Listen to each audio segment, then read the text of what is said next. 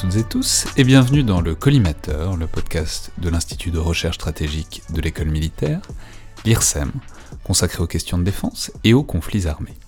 Je suis Alexandre Dublin et aujourd'hui, pour commencer l'épisode d'aujourd'hui, j'ai le plaisir de recevoir l'ami Joseph Enrotin, rédacteur en chef du magazine DSI, Défense et Sécurité Internationale, partenaire euh, du podcast, pour parler, comme on le fait périodiquement, des nouveaux numéros de DSI et notamment euh, du nouveau numéro qui sort en ce début octobre, euh, numéro hors série consacré au salon Euronaval, et qui donc, comme le font généralement les hors-séries, s'attarde longuement et fait un tour, fait un panorama, disons des grandes dynamiques sur un point précis de l'évolution des forces armées. En l'occurrence, comme son nom l'indique, pour le salon Euronaval, c'est évidemment les forces navales.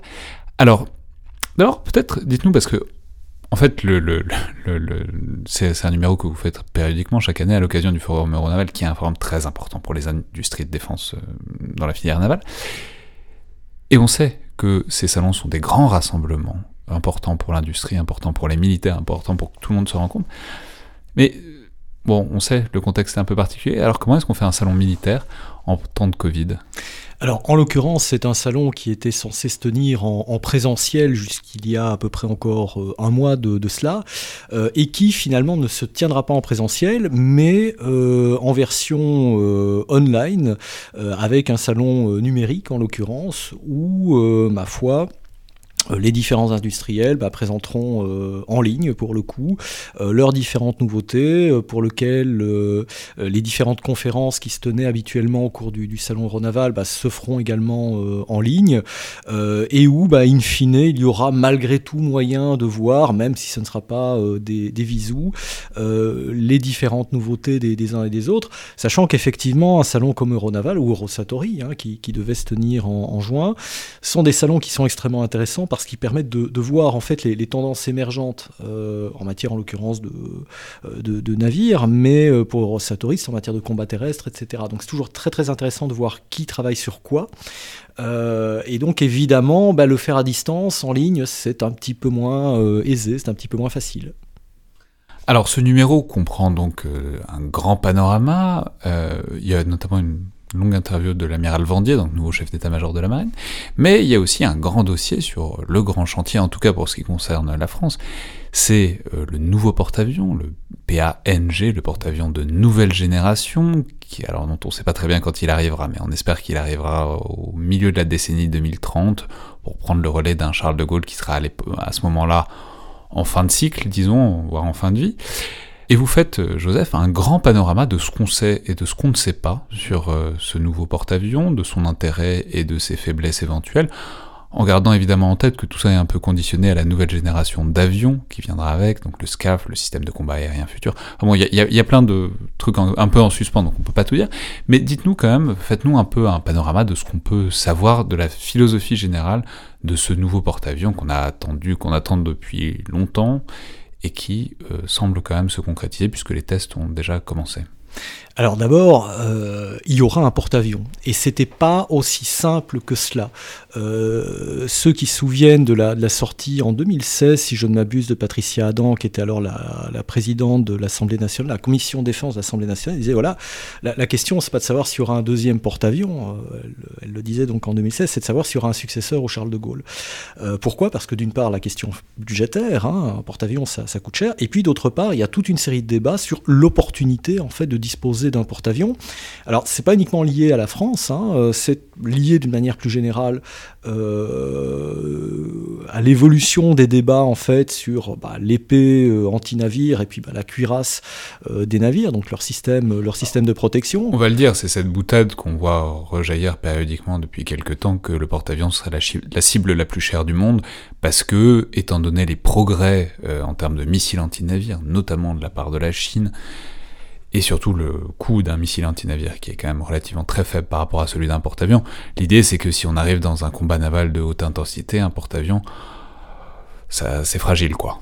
Alors, c'est fragile, mais euh, les, avantages des nouvelles technologies jouent aussi au bénéfice de la défensive. C'est-à-dire qu'à partir du moment euh, où vous disposez de suffisamment de puissance électrique à bord, bah, rien n'interdit aussi euh, de penser disposer de canons électromagnétiques d'autodéfense, rien n'interdit non plus de disposer de systèmes laser d'autodéfense, etc. etc.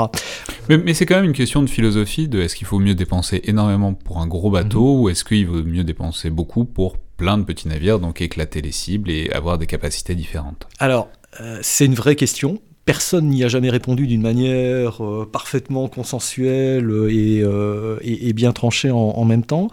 Au-delà de ça, en fait, il y a la question effectivement de la, finalité du porte-avions. C'est-à-dire que un porte-avions, pourquoi faire? Est-ce que c'est pour aller frapper au sol?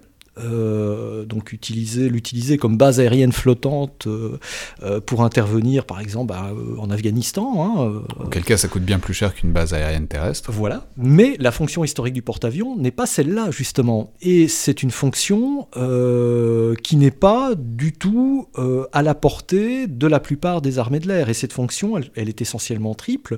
Il s'agit d'assurer la défense aérienne de la flotte, donc la protection antiaérienne de la flotte, avec d'autres éléments, hein, les frégates de défense aérienne, etc il s'agit également de faire de l'éclairage, c'est-à-dire trouver euh, les bateaux ennemis, parce qu'aussi euh, développé que soient les capteurs aujourd'hui, la mer est immense par définition. Trouver euh, la flotte n'est pas, n'est pas aussi simple. Et donc ça, c'est ce que peuvent faire les avions embarqués sur le porte-avions Sur le porte-avions. Euh, une troisième fonction est une fonction de type anti-navire, c'est-à-dire que, et là on revient à la, question de, la lutte anti-navire et de, qui fait quoi, euh, sur un bâtiment de, comme une frégate par exemple, vous allez avoir 8 missiles anti-navire, plus un canon de 76 mm. Bon. Sur un porte-avions, vous allez vous retrouver avec pour l'instant 40 rafales, enfin 35-37, euh, qui ont chacun un missile Exocet. Donc ça fait une salve à 37 engins anti-navires plutôt que 8. Donc forcément, on voit bien qu'il y a un avantage anti-navire à avoir le porte-avions. Et de facto, aussi bien euh, chez les Américains euh, qu'en France, mais également chez d'autres puissances aéronavales historiques, hein, le, Canada, les Pays-Bas ont eu des porte-avions, aussi bizarre que ça puisse nous sembler aujourd'hui. les Chinois s'orientent eux aussi justement vers l'utilisation du porte-avions dans cette fonction anti-navire euh, originelle. Et puis une dernière fonction bah, qui est la lutte anti-sous-marine, simplement parce qu'il y a euh, pas mal d'hélicoptères qui peuvent être embarqués également et, euh, effectuer des missions de lutte anti-sous-marine. Et par ailleurs, évidemment, le porte-avions présente aussi le mérite, dans une certaine mesure, de sanctuariser un budget, de s'assurer que la marine, une fois que le porte-avions est là, il est là, donc ça, ça implique un certain nombre, une certaine pérennité, disons, des investissements. Mais alors, qu'est-ce qu'on sait de ce porte-avions? Est-ce que est-ce qu'on sait des choses Par exemple, euh, commençons par le commencement. Est-ce que ce sera encore un porte-avions euh, nucléaire quand on voit que euh, nos voisins de l'autre côté de la Manche on, viennent de lancer deux énormes porte-avions, mais tous les deux à, propulsion classique, donc qui marche qui marche au gasoil. Alors, il y, a, un vrai débat, hein, effectivement, sur l'avantage du nucléaire par rapport à la propulsion conventionnelle. Mais euh, si la propulsion conventionnelle est effectivement un peu moins coûteuse euh, à l'achat euh, et à la démolition, parce qu'évidemment après, en fin de vie, il y, a tout un processus de démantèlement, si les entretiens sont un peu plus courts, parce qu'évidemment en cale sèche, c'est quand même beaucoup plus simple de remplacer un certain nombre d'éléments que de remplacer le cœur d'un réacteur nucléaire, d'un autre côté, ça induit également pas mal de contraintes. Euh, le Foch, euh, à son époque, devait être ravitaillé euh, en carburant, donc de fonctionnant, pas le carburant pour les avions, mais en carburant pour la, propulsion du bâtiment, toutes les 72 heures. Donc ça veut dire que vous allez devoir disposer d'une flotte de ravitailleurs, qui est une flotte plus conséquente. Le dernier déploiement qu'ont fait ici les, Britanniques avec leur porte-avions, ben, vous pouvez observer qu'il n'y a pas non pas un ravitailleur qui les accompagne, mais il y en a deux. Euh, voilà, simplement parce que les, propulsions en tant que telles sont quand même relativement, euh, relativement gourmandes. Au-delà de ça, il y a une question de génération électrique. Et là, une incidence directe sur les capacités du porte-avions, c'est que Aujourd'hui, on est en train de quitter l'époque des catapultes à vapeur, c'est-à-dire ce qui va permettre de, catapulter en fait les, avions, de pouvoir les mettre en l'air. Il faut préciser que c'est comme ça que fonctionnent les, catapultes du Charles de Gaulle, c'est-à-dire avec de la vapeur, littéralement une chaudière euh, qui permet de catapulter c'est compliqué, euh, ça marche inégalement, et surtout il y a plus grand monde qui, euh, il y a plus, il y a pas énormément d'experts en catapultes à vapeur dans le monde. Donc c'est c'est assez fragile euh, ce système-là, mais en même temps ce qui vient après, ce sont des catapultes électromagnétiques. Voilà. Et ça, bon, ça marche pas encore très bien non plus. Donc c'est, on, est, on est dans un entre-deux un peu compliqué.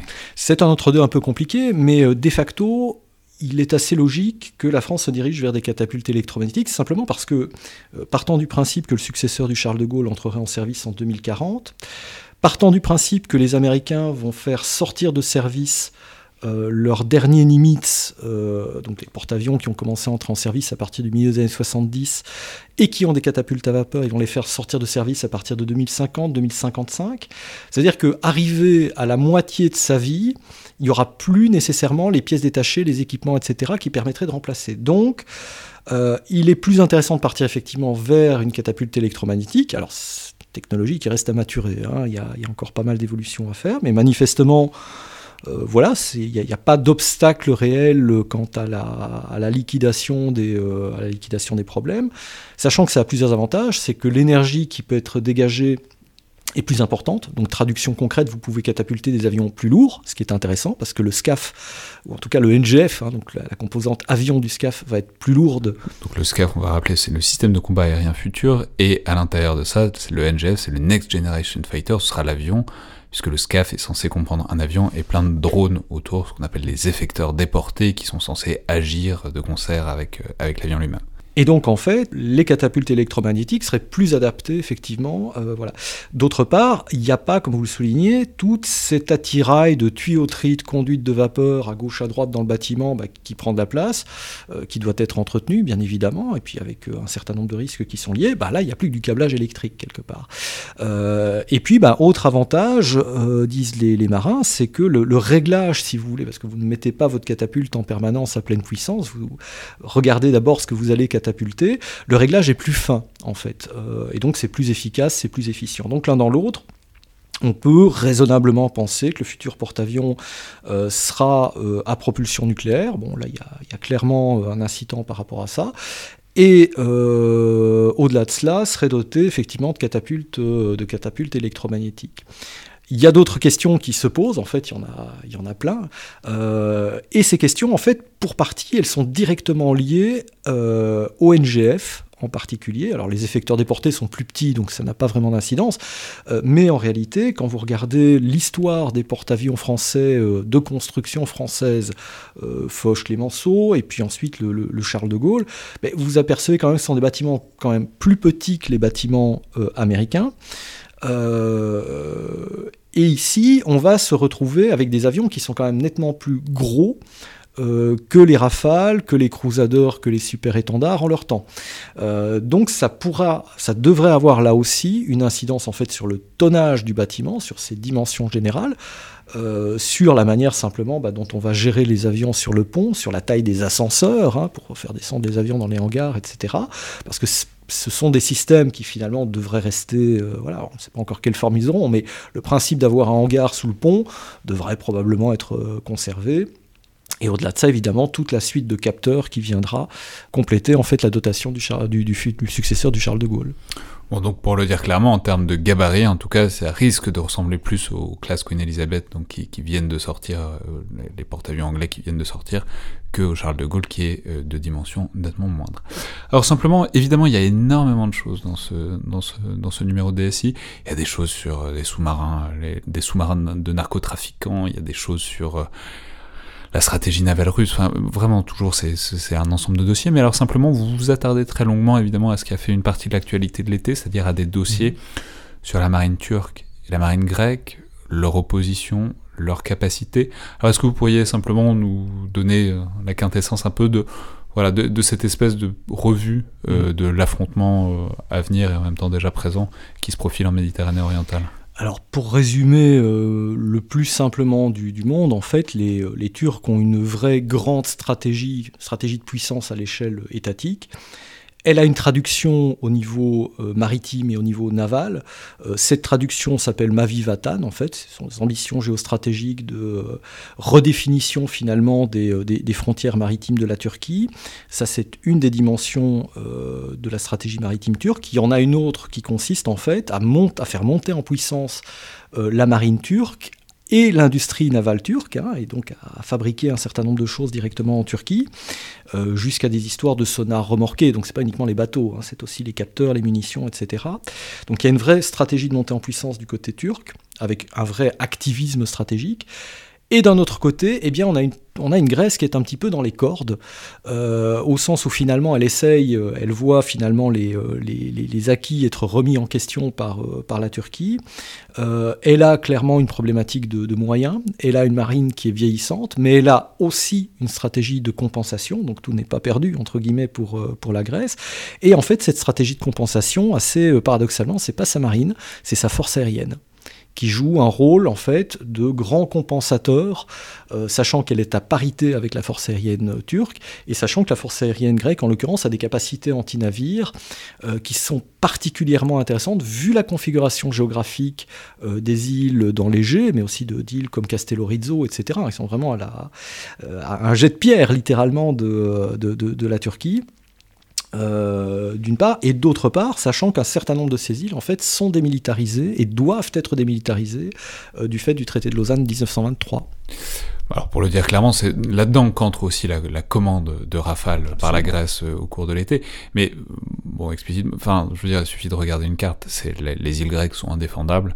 C'est, quand bien même elles devraient pas être démilitarisées, c'est absolument, enfin, c'est un archipel tellement découpé que c'est impossible à défendre. D'où l'intérêt d'avoir des forces aériennes qui permettent, euh, disons, des déplacements, une une agilité, disons, dans cet espace si compliqué euh, face à une marine turque qui, comme vous l'avez souligné, monte en puissance. Et autre avantage de, la force aérienne grecque, une escorte des capacités amphibies, cette fois-ci euh, grecques, pour la reprise des, îles en question. Je ne pense pas que les, Grecs se laisseraient faire et se laisseraient euh, euh, entraîner dans une logique de, fait accompli, mais par contre, effectivement, la sécurisation des lignes de communication des bâtiments de guerre amphibies grecs est indispensable et proviendra probablement en bonne partie de leur force aérienne.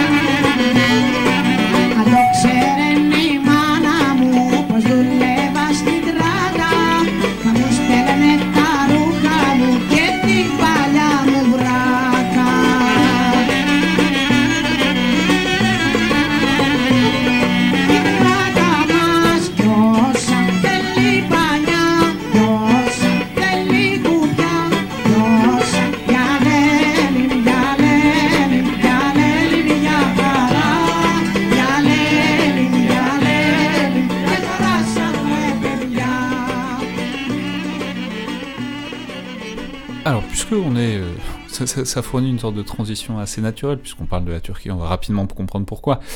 Je profite que vous êtes là euh, pour ce partenariat pour faire un exercice auquel on ne s'est pas encore, euh, on s'est pas encore donné pour l'instant, mais que qui j'espère va porter, va porter ses fruits, de débriefing, d'analyse un peu à chaud euh, d'un conflit très récent. Dieu merci, il n'y a pas tant de conflits, euh, disons, brûlants que ça.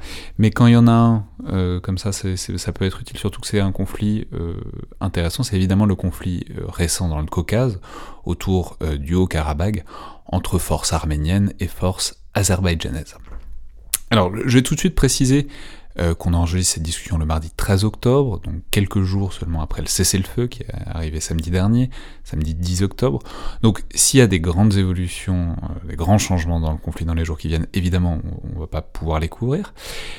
Mais d'une manière générale, même si on va un peu parler de la géopolitique et de la dimension politique du conflit, parce que c'est important, ça va pas forcément être l'angle central, parce que justement, ce qui est intéressant euh, dans ce conflit, euh, et puis ce qui, est, intéressant dans cette discussion, dont on va voir jusqu'où elle va nous mener, c'est notamment ce qui s'y joue du point de vue militaire.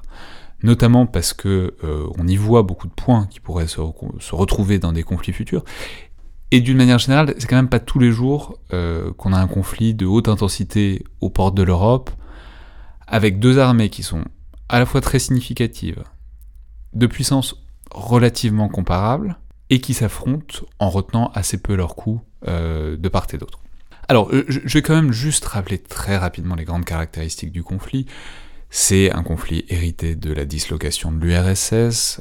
Au moment de la dislocation, c'est donc l'Azerbaïdjan nouvellement indépendant à cette province à majorité euh, chrétienne et arménienne, euh, culturellement arménienne, euh, ce qui va évidemment provoquer un certain nombre de problèmes. L'Arménie, aussi nouvellement indépendante, va essayer de rattacher de, ce, territoire, ce qui amène un conflit entre 1992 et 1994, un conflit relativement très violent, très ouvert, avec plus de 20 000 morts, et qui se conclut par un cessez-le-feu, euh, disons pour éviter un peu une déroute euh, azerbaïdjanaise, puisque c'était très clairement comme ça que les choses euh, se présentaient. Le résultat est donc une espèce de fait accompli, qui est une occupation, alors pas directement par les, forces arméniennes, mais en tout cas un territoire plus ou moins indépendant, évidemment sous très fort patronage arménien, dans un, au sein du pays qu'est l'Azerbaïdjan.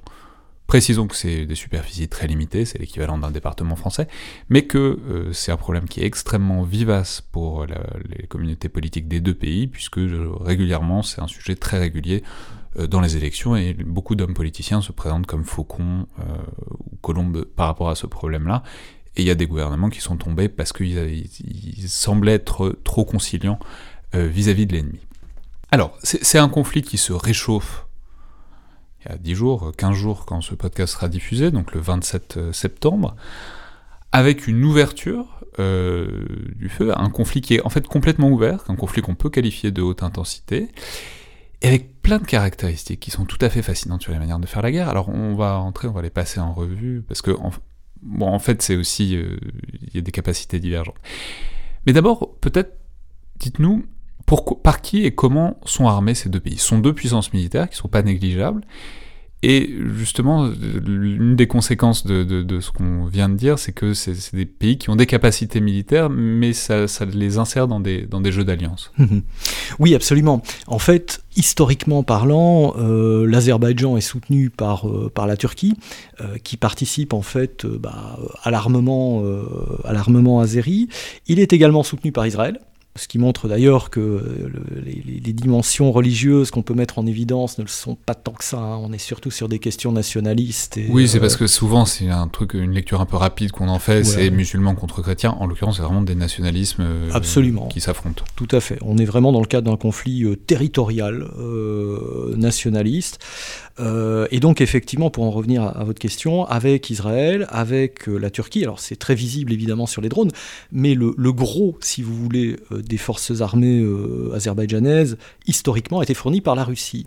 Mais la Russie est quant à elle euh, l'allié privilégié, va-t-on dire, de l'Arménie. Euh, allié au point qu'il y a une base militaire russe, en fait, en Arménie, avec l'équivalent d'une brigade, hein, d'une brigade motorisée, donc avec bataillon de chars, de transport de troupes, etc. Et une base aérienne avec 18 MiG-29, donc russes, donc en Arménie, sachant que l'Arménie bénéficie euh, essentiellement de l'appui et des fournitures de matériel d'origine russe. Et donc effectivement, ben, on a des, BM-21, des lance-roquettes euh, euh, d'origine russe, aussi bien en Azerbaïdjan qu'en Arménie. Ouais, donc on mesure à quel point c'est compliqué. C'est pas seulement, alors on l'a présenté un peu comme ça, de la Turquie contre la Russie. Il y a peut-être un peu de ça, mais en même temps c'est compliqué aussi, puisque comme on l'a dit, la Russie est partenaire de l'Azerbaïdjan, euh, notamment pour des raisons, enfin bon, parce que c'est deux grandes puissances gazières. Enfin bon, la Russie cherche à conserver de bons liens avec l'Azerbaïdjan quand même. L'Azerbaïdjan est un pays riche par ses ressources d'hydrocarbures. L'Arménie n'est pas du tout autant, mais elle a d'autres richesses, notamment euh, l'argent qui est envoyé par la diaspora, et, le conflit du Haut-Karabakh est un, on sait, un moteur puissant euh, pour ces rentrées d'argent par la diaspora. Donc Maintenant, si on examine euh, vraiment, et c'est ça qui m'intéresse, c'est ça dont on va parler, les formes de ce conflit. Alors, vous, avez, vous y avez commencé à y faire référence euh, d'abord. Peut-être ce qui a le plus frappé, euh, parce que ça a été aussi utilisé par la communication, mhm. ça a été l'utilisation des drones. Alors, qui a utilisé des drones dans ce conflit, alors qui n'est pas terminé mais qui est en pause? Comment et pourquoi? Alors, qui Les deux? En fait, je, je, rajouterais un camp. et ce camp, en fait, il a été très visible en 2016, où là, on a vu les Azeris utiliser des drones d'origine israélienne pour la première fois, donc là aussi pour une opération, alors pour le coup beaucoup plus limitée, hein, sur la frontière du, du Nagorno-Karabakh. Euh, mais en réalité, dès le début des années 2010, les deux États se sont intéressés aux drones. Et les deux États, euh, dans le processus de mise en place de leur BITD, de leur base industrielle technologique de défense, euh, ont mis en évidence le besoin de drones. Pourquoi? Parce que la géographie, en fait. Parce qu'on a affaire à des zones très montagneuses. Et que donc, bah, qui tient les hauts tient les bas. Et mieux vaut avoir des yeux dans le ciel. Alors pour ça, on peut avoir une grosse force aérienne, mais c'est plus coûteux. Et en même temps, on peut aussi avoir des drones qui, pour le coup, sont plus petits, moins chers euh, à acheter, moins chers à opérer, mais aussi plus discrets. Et donc très rapidement, bah, les Arméniens euh, ont développé leur propre système, des crunks. Euh, et d'un autre côté, les Azeris ont acheté des, des drones en fait euh, aux Israéliens et ensuite, euh, et ensuite aux Turcs. En sachant que très rapidement, qu'on parle de 2012, euh, ils ont racheté en fait les licences aux Israéliens pour produire un certain nombre de drones, pour le coup de drones suicides, hein, munitions rôdeuses, pour les fabriquer en fait directement en Azerbaïdjan. Oui, parce que rappelons, bah, on parle relativement régulièrement de drones dans le podcast, mais on y parle souvent du point de vue occidental, donc on parle quasiment que de drones mâles. Euh, donc moyenne altitude longue distance, donc ces drones qui restent 24 heures voire 48 heures et qui ensuite euh, euh, lancent des missiles Hellfire guidés quoi. Là, c'est pas du tout de ça qu'on parle. C'est pas le, c'est, pas le même calibre. C'est pas le même calibre. On est sur des drones tactiques, donc des drones plus compacts, si vous voulez, avec toute une gamme de drones qui ont été achetés. Si on reprend l'arsenal le plus fourni, l'arsenal Azeri, vous allez aussi bien retrouver des Hermes 450. Donc là, pour le coup, c'est un drone vraiment d'observation drone tactique qui a quand même une endurance d'une bonne quinzaine d'heures, donc ça c'est le, gros modèle on va dire, mais qui reste un drone tactique, qui n'est pas encore un drone, euh, qui n'est pas encore un drone mâle. Vous allez retrouver d'autres drones tactiques euh, bah, comme les Beraktar TB2, donc là on est sur quelque chose qui peut tenir une vingtaine, une vingtaine d'heures en l'air, avec pour le coup de l'armement. Quatre euh, munitions à guidage laser semi-actif. Euh, et qui peuvent faire donc aussi bien de la reconnaissance, de l'ISR, euh, que, euh, que de la frappe. Et de facto, on voit qu'il y a énormément de ces munitions qui ont été utilisées contre des blindés, des positions d'infanterie, etc. Vous retrouvez également des drones beaucoup plus petits, aussi bien des drones d'observation utilisés bah, par l'infanterie sur le terrain, que des drones en fait suicides, qui pour le coup sont effectivement plus petits, hein. donc on est sur des, engins qui font peut-être 1 mètre, 1 mètre 50 de long, euh, dont la mission première en fait est de faire de l'observation, là aussi, et puis bah, si une cible venait être opérée, eh bien l'opérateur du drone peut projeter euh, le drone en fait contre sa cible, et donc il y a une charge explosive à l'intérieur, donc plutôt que de récupérer le drone à ce moment-là, on s'en sert euh, comme d'une arme. Donc on a vraiment toute une gamme, mais effectivement euh, plutôt sur le spectre, sur la gamme petite, on va dire, du, spectre. Oui, on va dire, c'est ça qui, notamment, enfin, ça a été des images, je sais pas si elles ont été diffusées officiellement ou si elles ont été leakées par, par les, les Azerbaïdjanais, mais on a vu ça, ces vidéos sortir de, de batteries antimissiles aériens et on voit un drone qui se rapproche, se rapproche, se rapproche, et avec l'idée que c'est un drone qui se fait sauter, se suicide sur la batterie euh, antiaérienne pour neutraliser les défenses, en l'occurrence les défenses arméniennes. Tout à fait. En fait, on est dans la prolongation de ce qu'ont fait les Turcs euh, dans le nord de la Syrie, hein, du côté d'Idlib, euh, de ce qu'ils ont fait également en Libye. Euh, donc ils ont une diplomatie du drone, si vous voulez, une diplomatie armée du drone armé, euh, et qui consiste à fournir effectivement des équipements qui sont quand même discrets parce qu'effectivement, attaquer une batterie antiaérienne, si vous le faites avec des avions de combat, vous avez quand même une surface équivalent radar, euh, c'est gros radar pour, pour, le dire autrement. Un drone, c'est plus discret euh, d'un point de vue euh, sonore, d'un point de vue radar, d'un point de vue thermique. Et donc, ça coûte moins cher. Ça coûte moins cher. et en l'occurrence, bah, ça marche plutôt bien.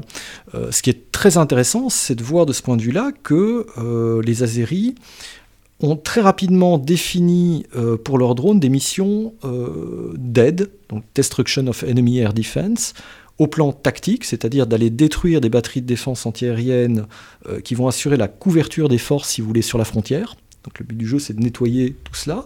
C'est-à-dire, l'idée, c'est que il y a les forces sur la frontière qui avancent ou qui avancent pas. Il y a un risque disons, d'aviation ennemie, mhm. euh, que les, les, Azerbaïdjanais envoient leurs avions. C'est à ça que servent les batteries antiaériennes arménienne, bon, dans, dans le scénario dans lequel on est, et euh, les drones servent à neutraliser ces batteries aériennes pour que les avions aient le champ libre. Voilà, donc ça devient, les drones deviennent un facteur de, liberté d'action. Alors au plan tactique, mais ce qu'on constate au fur et à mesure de l'évolution du conflit, c'est qu'ils ne ciblent non plus seulement, en fait ils ont déjà nettoyé ce qui se passait sur, le, sur la frange avancée de la frontière, euh, et en fait on, s'aperçoit qu'ils continuent le nettoyage, si vous voulez, vers l'intérieur euh, du Nagorno-Karabakh et peut-être même de, de l'Arménie. On sait par exemple qu'il y a des batteries, au moins deux S-300, au moins deux lanceurs S-300 300 plus des radars qui ont été tapés en fait par ces, euh, par ces drones. Alors les S-300, on va préciser parce que c'est une partie intéressante, c'est évidemment des lanceurs, des radars euh, russes qu'ils ont fournis donc aux Arméniens et qui sont euh, donc détruits. Enfin, c'est-à-dire si on considère que c'est un peu un laboratoire de ce qui pourrait se passer dans, dans, dans un conflit futur, est-ce que ça n'a pas montré une vulnérabilité euh, forte de ces systèmes de défense antiaérien russes? Et on sait que les Russes ont beaucoup investi sur leur mhm. système de défense antiaérien parce que c'est très important pour eux. Tout à fait. Alors, oui, clairement, il y a des leçons à retirer de ce point de vue-là. C'est-à-dire qu'on a, on a considéré la série, ce qu'on appelle les SAM double digit, donc à partir du SA 10 hein, jusqu'au SA 24, etc. Et le SA-10, en fait, c'est la, version du S300 qu'ont les, les Arméniens, hein, c'est la, première génération des, des, S300, donc le SA-10 Grumble. On a considéré ces systèmes-là comme étant des systèmes extrêmement euh, difficiles à détruire, en fait. Euh, mais en réalité, ils sont difficiles à détruire suivant les moyens auxquels nous, on était en train de songer, si vous voulez. Euh, or, ce que sont en train de nous démontrer les, les, les Azéris ici, c'est qu'il est tout à fait possible d'aller frapper ces systèmes euh, pour le coup sans exposer des avions, sans exposer des équipages, euh, mais en tirant des petits drones euh, qui vont, des petites munitions rôdeuses, qui au fur et à mesure des cibles qui vont être, qui vont être trouvées, vont pouvoir aller taper de manière relativement discrète ces systèmes-là. C'est-à-dire dans le cas d'une guerre bloc contre bloc, ça aurait été difficile à trouver pour un mirage. Mhm. Par contre, avec plein de petits drones pas chers, on peut, on peut aller les débusquer. Voilà. En fait, le trouver pour le mirage n'aurait pas été extrêmement difficile. La question, c'est ce que le mirage se serait retrouvé à, bonne portée de tir avant d'avoir lui-même été abattu. Euh, si on conjugue nos moyens à nous en matière de repérage, et de, systèmes euh, électroniques, etc., qui permettent de, cibler euh, correctement, on va dire, ces, batteries-là, qui sont pas très mobiles, hein, c'est quand même des ensembles assez lourds. Ils sont officiellement mobiles, mais ils sont quand même, ils sont semi-mobiles, voilà. si on parvient à les localiser globalement et qu'effectivement on envoie des essaims de drones sur ces batteries antiaériennes, effectivement, il y a moyen de les neutraliser. Ça, c'est une des, une leçons. Et finalement, une, des leçons de l'emploi de ces drones, c'est que euh, quelque part, le, drone, dans la diversité de ses fonctions, la diversité de ses applications, ben, devient un petit peu un, avion comme un autre, quelque part. Euh, l'étendue du champ de ses missions est vraiment en train de s'élargir. Alors, un, deuxième élément peut-être de l'utilisation de ces drones, on va, partir des drones, il y a, d'autres éléments évidemment, mais c'est ce qui a beaucoup frappé l'imagination, parce qu'on s'est dit, est-ce que c'est pas un peu la guerre du futur qui, nous arrive là? Euh, et que vous avez souligné notamment dans un post de blog sur euh, le site de DSI, auquel je renvoie évidemment, et qui renvoie aussi à quelque chose que vous aviez identifié il y a quelques temps pour, euh, dans un numéro passé de DSI pour notamment l'artillerie russe en Ukraine. C'est-à-dire on se sert aussi des drones de plus en plus comme de repères, de guideurs, de, comme les yeux sur le terrain pour calibrer l'artillerie à l'arrière. Et il semble que ce soit euh, aussi ce qui s'est passé dans ce conflit, ce conflit où les deux puissances ont de l'artillerie relativement significative, et il semble que les drones soient, aient servi aussi à ça euh, pendant que le conflit était ouvert. Tout à fait. En fait, on a un retour à une mission historique de l'aviation. Une des toutes premières missions en 1914 de l'aviation, c'est effectivement de faire du repérage d'artillerie. Euh, dans les années 60, le 61e euh, régiment d'artillerie en fait opérait déjà en France des drones pour aller faire de la, du, repérage d'artillerie. Et ici, en fait, on a la version un peu modernisée entre guillemets de la chose avec une vraie question derrière cela, en fait deux questions. Euh, la première est celle de la coordination effective, parce que c'est pas le tout d'avoir les yeux d'un côté et puis le muscle de l'autre. Euh, il faut que la communication passe bien entre les deux, donc ça c'est un premier aspect. Et dans le cas Azeri, elle semble fonctionner de manière assez, euh, assez efficace. Du point de vue arménien, il y a moins de communication, donc on, voit moins où ils en sont dans, dans ces process de coordination. Mais a priori, eux ont aussi des drones ISR, donc ils seraient à dans l'absolu euh, utilisable pour, pour ces fonctions-là. Et la deuxième fonction, le, deuxième problème potentiel, c'est les process de guerre électronique qui pourraient être mis en œuvre euh, par les Arméniens en l'occurrence pour casser, si vous voulez, la liaison euh, entre le drone et les unités d'artillerie. Et un des aspects très intéressants de l'usage notamment des, drones en tant que munitions rôdeuses, c'est qu'on a au moins... Donc munitions rôdeuses, rappelons, c'est ces drones qui restent là et qui se suicident. Et qui vont aller se suicider effectivement une fois la qu'on suicidera plus exactement, hein, pour éviter le, mythe du robot tueur, mais euh, euh, des, drones qu'on va projeter sur, euh, sur la cible. Et en l'occurrence, il y a un système de guerre électronique anti-drone de conception russe, le Repellent 1. On a un de ces systèmes arméniens qui a été détruit par ces drones. Et donc, in fine, donc là aussi, on voit qu'il y a peut-être un ciblage qui est fait de la part des Azéris pour liquider tout ce qui pourrait être embêtant dans la conduite de leurs opérations et notamment dans la coordination entre les drones et l'artillerie. C'est un peu gênant quand même, un système anti-drone qui se fait qui se fait avoir par un drone, c'est, ça a l'air assez, euh, Ça n'a pas l'air d'un franc succès, pour, même du point de vue de l'industrie euh, anti-drone russe. Ah, euh, clairement, et c'est un, c'est un problème, entre guillemets, qui avait déjà été isolé à Idlib, euh, qui a été isolé en, Libye également. Il semble que les Russes aient développé, enfin en tout cas aient projeté des systèmes anti, euh, euh, anti-drones, ou en tout cas pour brouiller les communications, etc. Il semble que les Turcs, en l'occurrence, aient anticipé, si vous voulez, la menace sur leurs drones et eux-mêmes des systèmes de guerre électronique qui protègent les, liaisons, les liaisons des drones. Donc, parce que rappelons que dans les trois cas, en fait, c'est bon, pas euh, jamais un conflit ouvert entre la Russie et la Turquie, mais dans les trois cas, il y a un camp qui est plutôt équipé par les Russes, un camp qui est plutôt équipé par les Turcs. Et donc, dans ce cas-là de guerre des drones, il semble que euh, ce soit la Turquie qui est la haute main, en tout cas pour l'instant, euh, dans, ce, combat euh, drone contre système anti-drone. Voilà, à l'heure actuelle, bah, même les systèmes antiaériens russes les plus perfectionnés, euh, comme les, les notamment, sont très clairement détruits la plupart du temps, effectivement, bah, par, les, par, les par les drones turcs.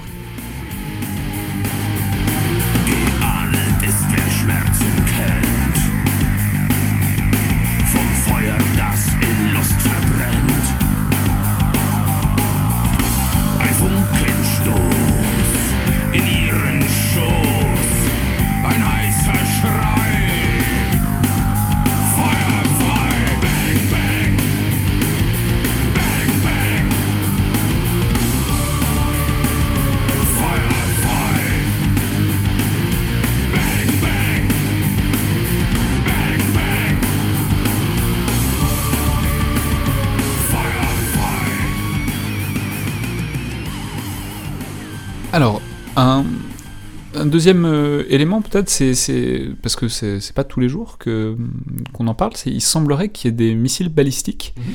qui aient été tirés euh, dans le conflit. Alors explique-nous, parce que missile balistique, on le connecte euh, logiquement, généralement à la longue, voire à la très longue distance. bon, souvent on en parle parce que parfois il peut avoir des charges nucléaires. Là, sur un territoire de l'équivalent d'un département français et deux pays qui sont pas immenses non plus, Déjà, pourquoi est-ce qu'ils ont des missiles balistiques? Et ensuite, pourquoi est-ce qu'ils se les tirent dessus? Alors, ils ont euh, des missiles balistiques, bah, d'une part parce qu'il y a euh, un côté d'héritage, si vous voulez, de l'armée euh, ex-soviétique. alors, on a toute une gamme d'engins qui sont relativement vieux, hein, donc des Scud du côté, arménien, des SS-21, donc des Toshka, bah, qui sont des missiles de 120 km de portée à peu près, hein, qui étaient des missiles tactiques à l'époque soviétique. Là, les, deux pays, pour le coup, en ont.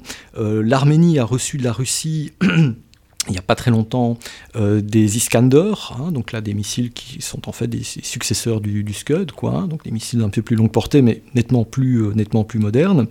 Euh, et les Azéris, d'un autre côté, ont acheté des LoRa aux Israéliens en l'occurrence, et qui sont là aussi dans une gamme de type courte à moyenne portée. Mais ils les ont achetés en pensant se les tirer dessus Enfin, c'est-à-dire, c'était, prévu tout le long ou est-ce que c'est euh, bon, une escalade et ils ont pris tout ce qu'ils avaient sous la main pour. Euh, enfin, en quelque sorte, ils ont pris toute la, toute, vaisselle dans la cuisine pour se le jeter à la tête Alors il y, a un peu de ça, c'est-à-dire qu'au départ, euh, la, logique qui préside à, des acquisitions de missiles, à des entretiens de missiles, etc., ce qui coûte quand même relativement cher, c'est une logique en fait de dissuasion conventionnelle. C'est-à-dire que euh, on, est dans une dissuasion du pauvre, entre guillemets, euh, où on dispose de systèmes à longue portée dont on sait qu'ils peuvent aller taper les capitales des uns des autres, les grandes villes des, uns des autres, parce qu'effectivement, avec des systèmes comme le Scud, la précision terminale ne permet pas d'aller frapper une base aérienne de manière précise, donc si on tape, c'est vraiment sur des cibles assez étendues, traduction des villes. Donc avec des armements conventionnels. Bon. Il y a une espèce d'équilibre, enfin, l'équilibre de, de la terreur light, soft, euh, qui se crée entre les deux, sauf qu'ici, dans le courant du conflit, euh, il y a des images qui ont été montrées effectivement de Scud qui étaient, euh, qui étaient tirées, notamment vers, vers un aéroport sur lequel se retrouve l'aéroport de Ganja, deux F-16 a priori turcs. On ne voit pas quels autres pays aurait des, F-16, quel autre allié qui aurait des F-16 serait, serait présent là, donc il y a, cet aspect-là. Il y aurait un pont qui serait assez stratégique parce qu'en fait ce pont est situé sur une grande route euh, qui relie, si vous voulez, le, Haut-Karabakh à l'Arménie. Donc c'est une, voie sacrée, entre guillemets, pour, euh, pour les forces du Haut-Karabakh. Euh, et ce pont aurait été visé par un LoRa azéri. Bon, il n'a pas détruit le pont. apparemment, il est tombé, tombé un peu à côté. donc il a, il a entamé un peu le tablier, mais sans, sans affecter la, la sécurité du pont. Donc on voit très bien qu'il y a une montée en gamme. Mais cette montée en gamme, en fait, elle n'est pas que de l'ordre du missile balistique. C'est-à-dire que les deux pays ont ce qu'on appelle des LCR, des Large Caliber Rockets, euh, des systèmes comme le Smerch par exemple, donc c'est des roquettes de 300 mm de, diamètre, hein, donc c'est quand même de, gros engins. Euh, avec des, portées qui sont quand même très importantes, 50, 60, 80 km. Et euh, on voit bien que très rapidement dans le conflit, Stepanakert, donc la, capitale en fait du, euh, de l'Artsakh, hein, du Nagorno-Karabakh, a été ciblée, a été visée. Donc la capitale de cette province euh, autonomisante, de la, donc pour le dire clairement, les forces alliées des Arméniens. Voilà, a été ciblée à l'artillerie, donc à l'artillerie canon classique, a été ciblée à coups de, de, roquettes à longue portée. il y a eu des images diffusées par l'Arménie qui montraient en fait des tirs de missiles S-300 euh, au-dessus d'Erevan, donc au-dessus de la capitale euh, arménienne. Donc on, voit bien que la, la, les combats, quelque part, ne sont pas uniquement limités euh, à la zone de contact, à la ligne de front, entre guillemets, entre le Nagorno-Karabakh et, l'Azerbaïdjan. Donc c'est vraiment des opérations militaires qui prennent la, dimension des, deux territoires. Donc attendez, des tirs de missiles S-300 par-dessus Erevan, ça veut dire que les, les Arméniens, les Arméniens tirent depuis leur territoire des missiles antiaériens pour essayer d'aller frapper des avions azerbaïdjanais qui sont soit en Azerbaïdjan, soit en... Voilà, donc euh, des, des, systèmes volants. Alors après, est-ce que c'était contre des drones? Est-ce que c'était contre des avions? Est-ce que c'était contre des, des LCR des, Ça fait cher, ça fait cher euh, pour, euh, pour abattre un drone, un missile L-300 quand même. oui, alors après, encore une fois, c'est les S-300 de première génération. Hein. c'est sans doute des engins qu'ils ont dans leur stock déjà depuis, depuis belle lurette. on ne sait pas très bien quel est le, le, soutien actif de la, de la Russie, donc ça tombe, il y a peut-être des livres raisons de, munitions qui se, qui se font, on ne le sait pas, ça c'est l'histoire qui le dira. Oui, ça, à vrai dire, c'est un peu le mystère là-dedans. La Turquie a l'air assez clairement de soutenir l'Azerbaïdjan, l'Azerbaïdjan a de l'armement frais en provenance d'Israël. Ce qu'on ne sait pas, c'est à quel point la Russie euh, fournit toujours des, munitions euh, aux Arméniens. Voilà. Euh, c'est un peu une. C'est un des angles morts, sachant que la Russie est physiquement présente en Arménie, hein, avec, avec deux bases, hein, une base aérienne, une base, une base terrestre. elle pourrait donc s'engager aussi dans le conflit, elle ne le fait pas. Euh, sans doute est-ce parce que la Turquie ne s'engage elle-même pas dans le conflit. Euh, il y a eu un, épisode. Parce que c'est un truc dont on a, on a eu peur. On a eu peur qu'il y ait une escalade, on a eu peur que ce soit une guerre ouverte entre la Turquie et la Russie. En fait, euh, bon, c'est, ce sont quand même deux, deux chefs d'État avec la tête froide sur ces choses-là, quoi, qui savent montrer les muscles, mais qui savent aussi s'arrêter. Voilà. Euh, ils sont très clairement dans des logiques de. Il y, a un conflit d'influence, hein. il y, a une vraie rivalité entre ces deux pays-là. Alors après, c'est une rivalité par proxy interposée. Hein, euh, voilà. Euh, on voit bien que c'est une rivalité qui est à l'œuvre en Libye, en Syrie, en Méditerranée d'une manière plus générale, et également bah, dans, le Caucase, hein, dans, dans, le Caucase du Sud. Donc voilà. Maintenant, je pense pas que ces États vont en venir directement en main autrement que par un accident. on imagine mal une guerre de grande ampleur entre la, la Russie et la Turquie.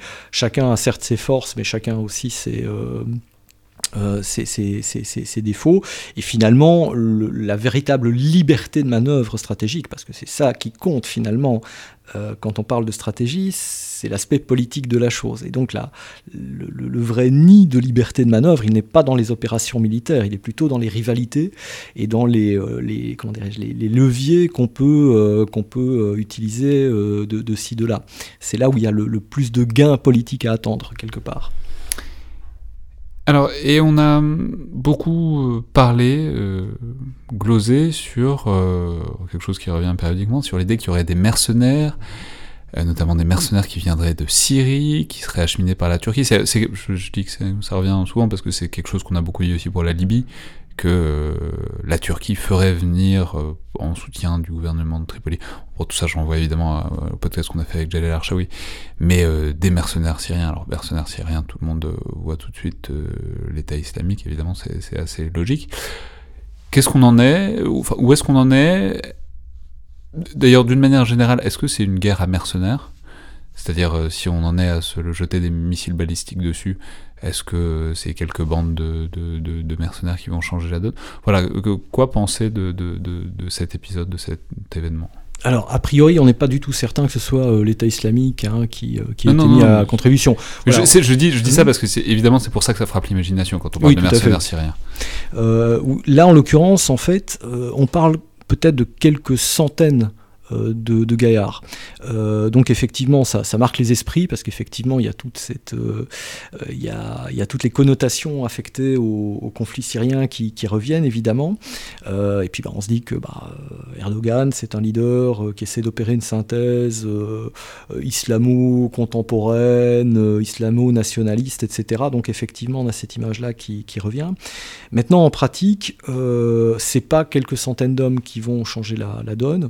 Euh, c'est même pas les drones en tant que tels, les drones préparent le terrain, l'artillerie prépare le terrain, mais euh, c'est le gros des forces conventionnelles en fait qui va permettre, si l'objectif des, euh, des Azeris est effectivement de reprendre tout ou partie du Nagorno-Karabakh, à un moment donné, c'est des unités intégrées qui fonctionnent en système, hein, comme n'importe quelle unité militaire, qui vont pouvoir permettre de l'emporter. Donc, les mercenaires sont intéressants, si vous me passez l'expression, euh, dès lors qu'ils sont en mesure de commettre des exactions qui ne pourront pas être mises sur le dos de l'armée euh, azérie.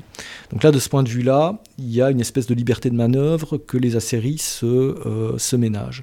Bon, à un moment donné, effectivement, bah, il y, a point de secret que le, temps ne révèle. Et donc, bon, voilà, on verra bien quelles seront les connexions avec les, les s'il y a, des, s'il y a des, des, exactions, des crimes contre l'humanité, ce, genre de choses. Mais la, valeur, finalement, de ces mercenaires, elle se mesure à leur capacité à être intégrés dans des forces militaires. si elles ne peuvent pas être correctement intégrées dans, un système d'opérations blindées mécanisées qui est le système auquel on, dont on voit la démonstration aujourd'hui. Hein. C'est le, terrain ne se reconquérera pas euh, tout seul. C'est certainement pas 100 gars de leur côté, ou même quelques centaines, ou même quelques milliers de gars de leur côté euh, qui parviendront à, effectuer ce, travail-là. Donc, clairement, il faut des blindés, il faut, euh, faut une armée massive, il faut, reconquérir un territoire qui est globalement indépendant depuis 25 à 30 ans. Quoi. Tout à fait. Qui a lui-même sa propre défense, qui est largement soutenue par, par l'Arménie, avec des gens qui évidemment tiennent à leur terrain et on voit que les, euh, les, les, gens du Karabakh ont une défense assez, euh, assez ferme. Hein.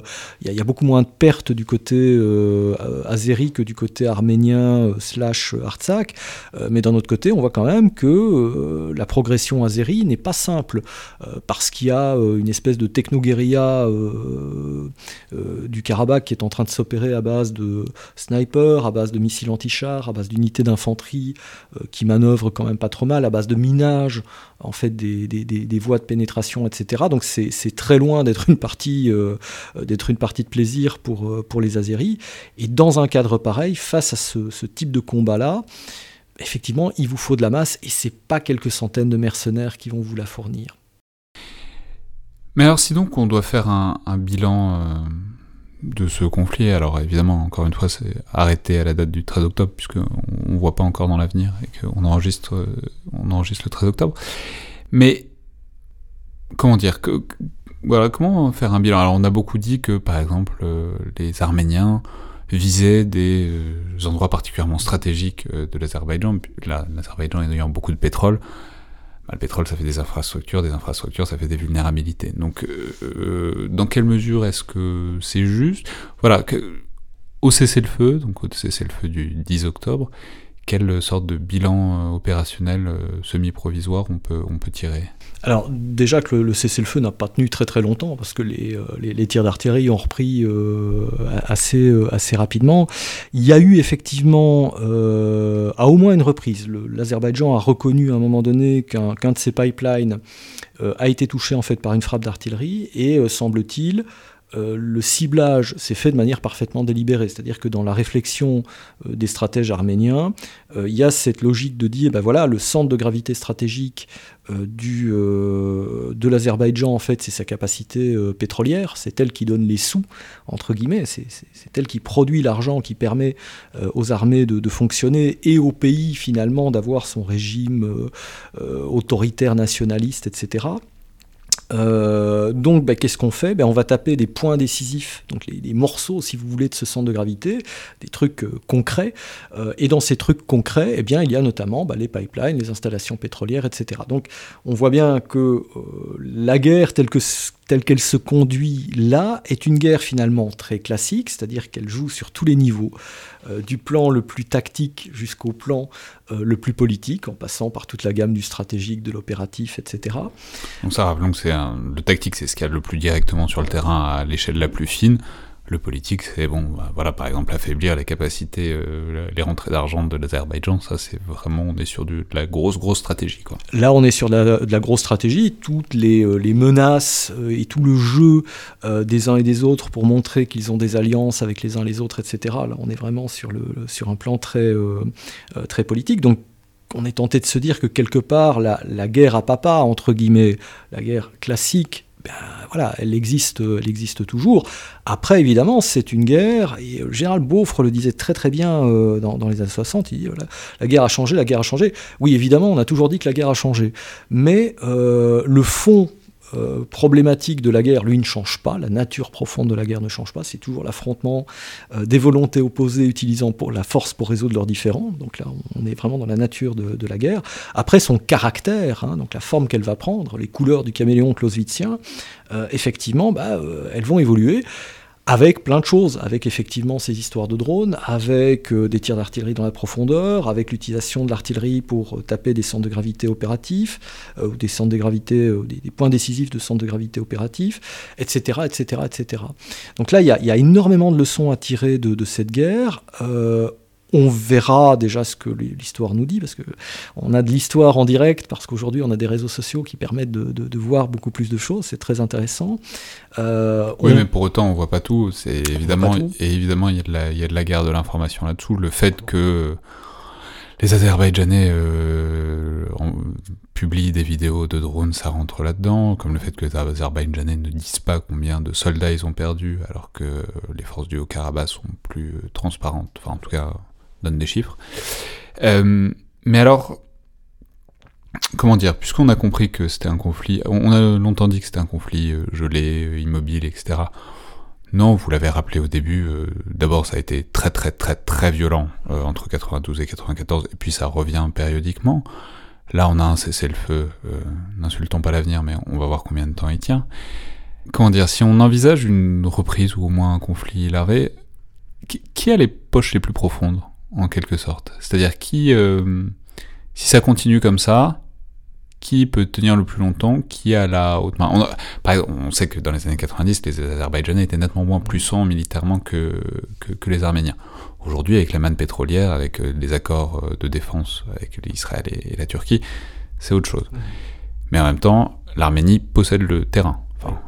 Enfin, et avec toutes les problématiques qu'on a exposées tout à l'heure, sur ça va être compliqué de le reprendre. Donc voilà, comment, euh, sans, vouloir, euh, sans vouloir faire les, Madame Irma, euh, comment est-ce qu'on peut envisager une reprise des hostilités et une, disons, un dénouement sur le temps long? C'est une, c'est une excellente question, et je devrais d'ailleurs jouer au loto, mais euh, sur, le temps long, en fait, on est, on est vraiment dans, dans l'acmé du conflit nationaliste. Euh, les gens de l'Artsakh tiennent à leur terre, les Azéris veulent impérativement la leur reprendre. Euh, les Arméniens estiment qu'il faut s'opposer euh, à, cette reprise. Donc d'une certaine manière, en, dépit du fait qu'on n'ait pas de grands États, hein, c'est voilà, vous l'avez rappelé, c'est des sont, des, États euh, qui n'ont pas une démographie folle, etc., etc. On est d'une certaine manière dans, des, dans des mobilisations nationalistes très fortes terme est très débattu par les historiens, il faut l'utiliser avec extrêmement précaution, mais on est à la limite de la guerre totale quelque part. C'est-à-dire qu'une euh, fois que les gens auront fini euh, de, s'entre-déchirer, euh, avec tous les process de mobilisation nationale que ça implique, hein, mobilisation de la diaspora pour récupérer des fonds, etc. etc. Alors, soit on en, revient à une logique de statu quo, où quelque part l'Azerbaïdjan aura gagné, grappillé un petit peu de terrain, et puis il y aura peut-être une autre opération dans le futur pour regrappiller encore un petit peu de terrain. Soit effectivement ils parviennent à aller jusque à, reprendre une bonne partie du, euh, du, Nagorno-Karabakh. Mais alors, il faut s'attendre à des euh, à des mouvements de population, avec des, réfugiés, avec toutes les problématiques qui sont liées aux personnes déplacées internes, etc. Donc, Qui sont des problématiques qui existent déjà depuis longtemps, hein, des camps il y en a eu dans la guerre entre 92 et 94. Enfin, bon, y a des, les problématiques humanitaires au Karabakh sont pas sont pas sont pas neufs. Hein. Voilà, donc je, pense qu'on risque d'aller vers, euh, vers ces deux scénarios-là. Donc, soit les, les, Azéris finissent par pousser, par rentrer significativement, euh, et puis bah, on attend les flux de population, euh, soit elles se soumettent, soit elles partent, avec, des, dans les deux cas tout un tas de problématiques, parce que se soumettre c'est très bien, mais c'est aussi avoir la possibilité d'insurrection, de guérilla, etc. et là, est-ce que les Azéris sont vraiment capables de faire de la contre-guérilla et puis ensuite de la contre-insurrection, j'en doute. Euh, ou en tout cas, ce sera très sale, euh, avec, avec énormément de pertes. Euh, je, crois qu'il ne s'encombre pas effectivement de, beaucoup de précautions humanitaires. Euh, soit effectivement on a une, stratégie du salami, hein, tranche, après, tranche, après tranche du, pays, bah, on, avance, on grignote, bah, jusqu'au point de rupture des, forces, des forces arméniennes. Maintenant, celui qui a les poches les plus profondes d'un point de vue budgétaire, euh, c'est l'Azerbaïdjan. Celui qui a les poches les plus profondes en matière de capacité militaire euh, comparée, c'est l'Azerbaïdjan. Euh, celui qui a infligé a priori le plus de pertes à l'autre au niveau des matériels, c'est l'Azerbaïdjan. À peu près 40% des lance-roquettes multiples arméniens auraient été détruits. Bon, chiffre à confirmer, mais voilà, on est à peu près à 40%. Donc vous imaginez déjà l'attrition du, potentiel arménien. Avec derrière ça ben, la question du rôle que vont jouer les, puissances tutélaires. Oui, c'est j'allais dire. En même temps, d'un autre côté, celui qui a le grand frère le plus puissant, a priori, c'est quand même l'Arménie. Voilà, celui qui a l'avantage de la défensive, c'est l'Arménie. Donc il n'y a, pas de, a pas de voie claire quelque part, et moins cette voie sera claire, plus le conflit sera âpre euh, parce que chacun pensera évidemment euh, pouvoir détenir les, bonnes clés qui lui permettront de l'emporter. Très bien, bah, merci beaucoup Joseph. Alors évidemment, je gage que ce conflit fera l'objet d'un article ou de plusieurs articles ou de dossiers dans les numéros à venir euh, de DSI.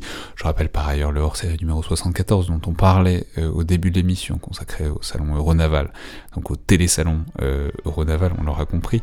Merci beaucoup. Merci à vous. C'était donc le Collimateur, le podcast de l'Institut de recherche stratégique de l'école militaire. Vous pouvez, comme d'habitude, nous joindre par mail ou sur les réseaux sociaux de l'IRSEM. Vos euh, commentaires, vos notes sont aussi grandement appréciés sur iTunes, puisqu'ils nous permettent d'avoir un retour efficace sur euh, ce qu'on est en train de faire et sur ce que vous en pensez. Merci à toutes et tous, et à la prochaine fois.